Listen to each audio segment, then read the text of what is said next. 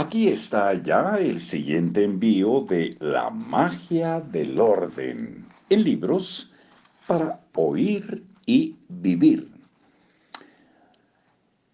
Esto me hizo preguntarme si no sería mejor darle crema para la piel en vez de lecciones de organización. Sin embargo, lo mejor de todo fue un montón de 20.000 bastoncillos de algodón, una provisión de 100 cajas con 200 cada una.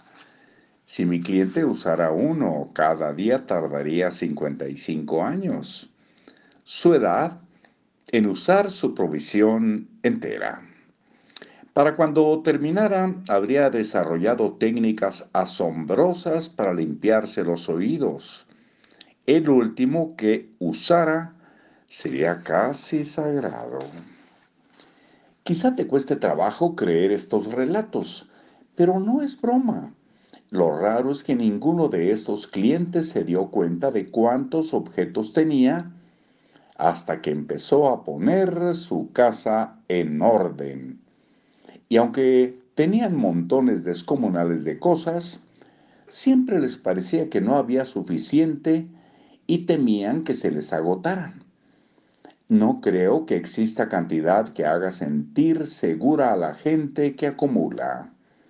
Cuanto más tienen, más se preocupan de que se les acaben y más ansiosos se ponen. Aunque todavía tengan dos, comprarán cinco más. A diferencia de lo que pasa en una tienda, si se te acaba algo en tu casa no es un gran problema. Te puede provocar estrés temporal, pero no es un daño irreparable. Pero ¿Cómo manejar estos arsenales? Aunque la mejor solución parece que es acabar todos los productos, en muchos casos ya están caducados y deben tirarse. Yo te recomiendo que te deshagas de las cosas que te sobren, todas de una vez. Regálaselas a los amigos que las necesiten Dónalas o llévalas a una planta de reciclaje. Tal vez pienses que eso es tirar el dinero, pero reducir el volumen de tus cosas y librarte del exceso es la manera más rápida y efectiva de poner tus cosas en orden. Cuando yo ya has experimentado, cuando ya has experimentado la libertad que te da una vida sin provisiones excesivas, no querrás retroceder y dejarás de acumular cosas de manera natural.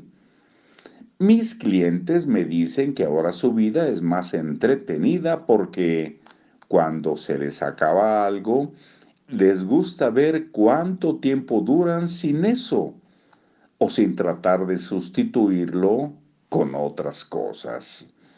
Es importante hacer un recuento de tus posesiones actuales y eliminar el exceso.